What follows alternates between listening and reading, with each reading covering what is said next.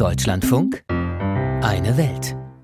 Neben den Kriegen in der Ukraine und in Gaza findet der Krieg im Sudan kaum noch Aufmerksamkeit.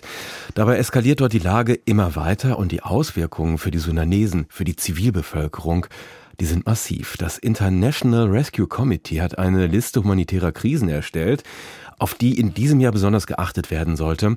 Und ganz oben steht da der Sudan. Denn seit acht Monaten bekämpfen sich da zwei ehemalige politische Verbündete. Der Staatschef kämpft mit der sudanesischen Armee gegen seinen ehemaligen Vize und dessen Miliz. Nach UN-Angaben sind Hunderttausende Menschen auf der Flucht, Tausende haben ihr Leben verloren, darunter viele Kinder. Nina Amin berichtet über einen Bürgerkrieg der brutalsten Art. Nasik Abu Said hört sich die Nachrichten auf ihrem Handy an. Die sudanesische Medizinerin ist Vorsitzende von Ärzte für Menschenrechte. Normalerweise leitet sie das Büro der Nichtregierungsorganisation in der sudanesischen Hauptstadt Khartoum und kümmert sich um Kranke und Traumapatienten. Aber wie viele ihrer Landsleute ist auch die sudanesische Ärztin vor acht Monaten vor den Kämpfen im Sudan ins Nachbarland Ägypten geflohen. Dem ARD-Studio Kairo berichtet Abu Zaid über die desaströse Lage in ihrer Heimat. Das Gesundheitswesen ist zusammengebrochen. Mehr als 90 Prozent der medizinischen Versorgung ist eingestellt, besonders in den Gegenden, wo die Konflikte stattfinden. Die Gefechte zwischen der sudanesischen Armee und den paramilitärischen Rapid Support Forces, kurz RSF, weiten sich aus.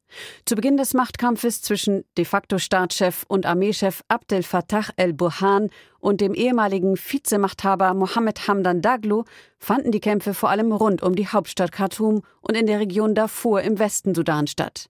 In den vergangenen Wochen sind die RSF-Kämpfer unter Daglos Führung auch in den Bundesstaat Jesira südöstlich der Hauptstadt vorgerückt. Die Folge noch mehr Menschen sind auf der Flucht, sagt Adnan Hisam, ein Sprecher des Internationalen Komitees vom Roten Kreuz.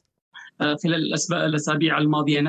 den letzten Wochen sind Hunderttausende Sudanesen auf der Suche nach Sicherheit und einer Unterkunft vertrieben worden. Für einige von ihnen ist es bereits die zweite oder dritte Vertreibung. Wir haben es jetzt mit mehr als sechs Millionen Binnenflüchtlingen zu tun. Das ist ein Rekord in der Geschichte des Sudan, der schon unter vielen Konflikten gelitten hat. Krieg, Vertreibung, Hunger. Viele der mehr als 45 Millionen Sudanesen und Sudanesinnen kennen das schon seit Jahrzehnten. Die aktuellen Berichte der Fliehenden sind schockierend. Von zerstörten Dörfern, Plünderungen und Vergewaltigungen. Beiden Seiten werden Kriegsverbrechen vorgeworfen, aber die Angst vor der RSF-Miliz ist besonders groß, bestätigt Abu Zaid. When they say um die Familien aus ihren Häusern zu vertreiben, drohen sie mit Vergewaltigung. Jetzt wissen die Menschen das und wenn RSF-Milizen in der Nähe angreifen, nehmen sie ihre Töchter und fliehen. Die RSF-Miliz ist berüchtigt. Die Truppe entstand aus einer arabischen Reitermiliz, die im Zusammenhang mit dem Völkermord in Darfur bekannt wurde durch Kriegsverbrechen an der überwiegend schwarzen Bevölkerung. Der Sudan-Analyst Roman Deckert arbeitet seit fast 30 Jahren zum Sudan für verschiedene Nichtregierungsorganisationen und kennt das Land gut. Ihm bereitet es Sorge, dass die Miliz sich immer weiter ausbreitet.